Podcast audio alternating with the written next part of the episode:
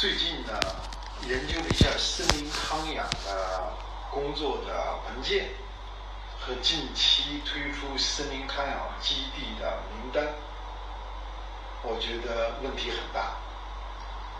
给有关领导写了信，最近呢，有关部门又非常正式的回了信，但是呢，回信怎么说呢？四个字：盲人说相。怎么叫盲人说相呢？回信呢，重点在介绍森林康养、国际有先例、推动经济发展、促进旅游等等，说了很多。是啊，这可能是大象的一个耳朵，说的也都没有错。但是，森林康养现在的政策必须要出。补充规定，出新的文件，因为现在的政策条例和工作呢，大家可以去看一下，翻出来。最重要的关联方，大象的脑袋没说清楚。森林康养必须以习近平生态文明思想为指导，这句话必须要说，这不是简单的什么政治套。这是实实在在的灵魂和核心。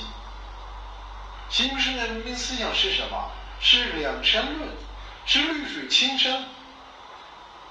绿水青山是第一性的，保护是第一性的。森林康养中一定要加上生态文明思想，一定要加上建设生态康森林康养工作之中，首先不能够破坏环境，首先不能够侵害自然栖息地。首先不能够砍树，这些一定要是相关条条例的第一性的问题，就是环境保护、环境评估以及森林康养基地建设之后对环境的影响。也许你用的是林间的一块空地，没砍一棵树，但是你人来人往，对森林就有巨大的影响。我们有全球的数据。建设的呃自然遗产保护地，建设的文化遗产保护地，由于旅游带来的极度的破坏，甚至于最后被除名，不乏其例，而且几乎没有反例，就是因为旅游，因为开发而导致保护工作更有效的，所以这个工作除了在选择的时候要监测。在运行的时候也要持续的监测，我们新的条新的补充条例政策一定要包括这样两项内容。第三项还必须要包括的就是危险警告。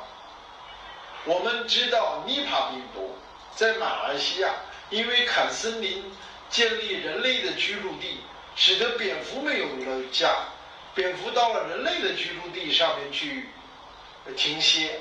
带来局部的尼帕病毒的传播，死亡率百分之七十到九十。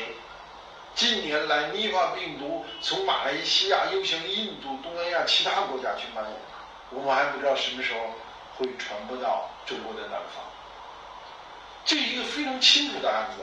非洲还有很多案子，你不光是呃尼帕病毒、埃博拉、寨卡。它们都是和森林有关的。我们在森林中建立康养，我不反对，有证据证明人在森林中生活呢有积极的一面。但是我们都学过辩证法，它还有危险。这个危险的警告、危险的评估，在现有的条例里面基本都不存在。建立森林康养基地一定要，刚才我讲了环境。第二个我讲人，整个的森林康养怎么去评估？这要有大象，还要有腿，还要有身体，还要有象尾巴。我非常的呃，就有一种感觉，就是野生动物驯养繁殖，有关部门推广了很多年，经济问题、就业问题、产值问题，有了很多很多天文数字，但是。你拿这个天文数字和我们今天因为新冠病毒带来的我们的人民的生命财产的损失，比你比得了吗？